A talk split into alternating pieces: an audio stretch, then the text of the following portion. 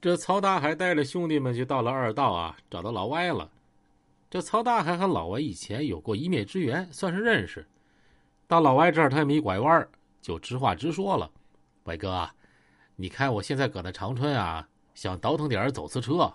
我知道你歪哥在长春的绝对嘎嘎的，想和歪哥啊一块合作。”这曹大海会玩啊！说完一个眼神边上兄弟从包里拿出十万块钱，啪嚓往老外面前一放。这老歪是啥人啊？老歪生意不少，但谁嫌钱多呀？大海呀，你瞧得起你歪哥呀，歪哥高兴。你这玩意儿那指定是没问题呀。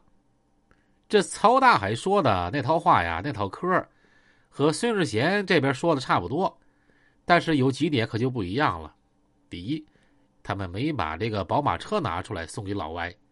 第二呢，他就给老歪两成干股。但纵然是这样式的，老歪他也干。这眼瞅着给我送钱来了，我能不干吗？大海呀，你放心，搁长春大大小小的事儿啊，交给你歪哥了。歪哥也不和你吹牛逼啊。你搁长春，你把心放肚子里就完事儿了啊！使劲干，可劲干啊！曹大海一抱拳，歪哥，那行，谢谢你了啊。还得是我歪哥呀，那咱们定妥了呗，咱们一会儿把那些具体事儿研究研究，我就把这车呀往这边运了。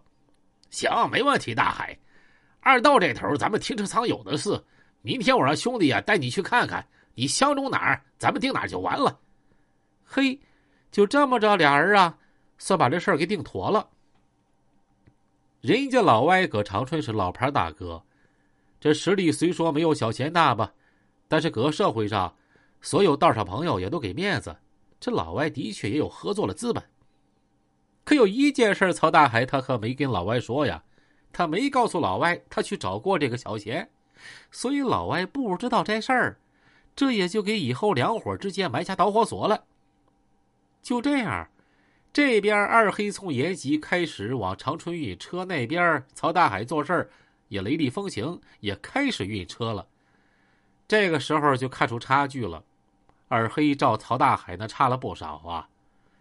曹大海往这边一运就是三四十台，第一批车呀，呃，得有四十多台吧，不到五十。二黑呢，倒腾的也就是十台二十台，这就看出实力了。二黑把二十多台车往杨彪那个老厂子一停，花了一天时间收拾的干干净净的、板板正正的，这车样式也不少。什么雅阁啊，丰田皇冠、蓝鸟，还有一些大吉普啊，档次高的、低的，他都有。搁那个年代，当时一般可以概括说是两种人啊，好买这个水车。一种是一些社会大哥呀、胖子啥的，那都要面子。当时你要开个进口车，那非常有牌面。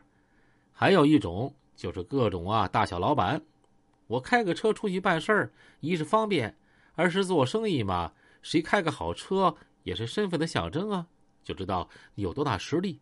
无外乎就是这些人买。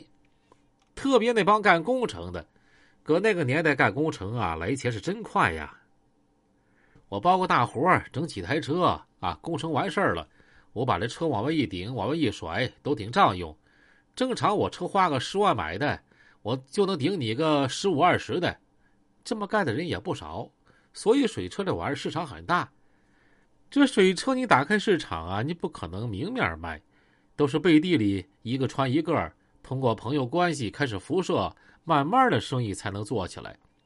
但小邪这边就不一样了，那小邪搁长春啥段位啊？那时候本身有他股份，而且二黑的小子给他印象不错，他也得捧着二黑一把。小贤如果想在长春买这个水车，那太轻松了。他面子值钱啊，而且大家也都知道啊，他仁义大哥，道上许多人都受过他的恩惠。小贤也琢磨，我得捧捧我这二黑老弟。就这么的打起电话，先打给谁呀？打给联合置业的这个杨彪。杨彪大家也都知道，长春有名的大开发商，人家不差钱儿。而且小贤觉得杨彪应该能用上这些车，你像往上送个礼呀，下面给包工头顶个账啊，这不都能用上吗？喂，杨彪啊，忙啥呢？哎呀，闲呐，我能忙啥呀？这不最近又相中一块地吗？打算开发开发。我说小贤啊，你别总搁那个金海滩窝着了。不行，我这块地皮拿下之后，咱哥俩合作一块干呗。杨彪，我你我跟你俩整不了，你那一套我真不会。我消停的搁金海滩待着挺好的。我今儿打电话呀，找你有事儿。啥事儿？你能找到我呀？还正在找你。我有个小兄弟啊，在长春倒腾点水车，你不也知道吗？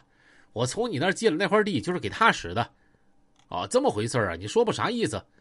啊，这小兄弟刚干着买卖不容易，你生意做了大啊，车啥的也不少用，你上他那儿整几台车捧捧场，你就使着呗。他那都啥车呀？别整一些老破烂啥的，我用不上啊。你想要啥，我兄弟能给你整啥。就算那车厂现在没有，那你先定着。那他鼓捣着不就完了吗？这杨彪啊是明白人，他知道小贤不能白打电话，肯定啊有他股份。那行，小贤啊，我可是给你面子啊，我过两天有功夫上那溜达溜达，行的话整几台，这算啥事儿啊？这该说不说呀，杨彪真是财大气粗啊，那可不是假的。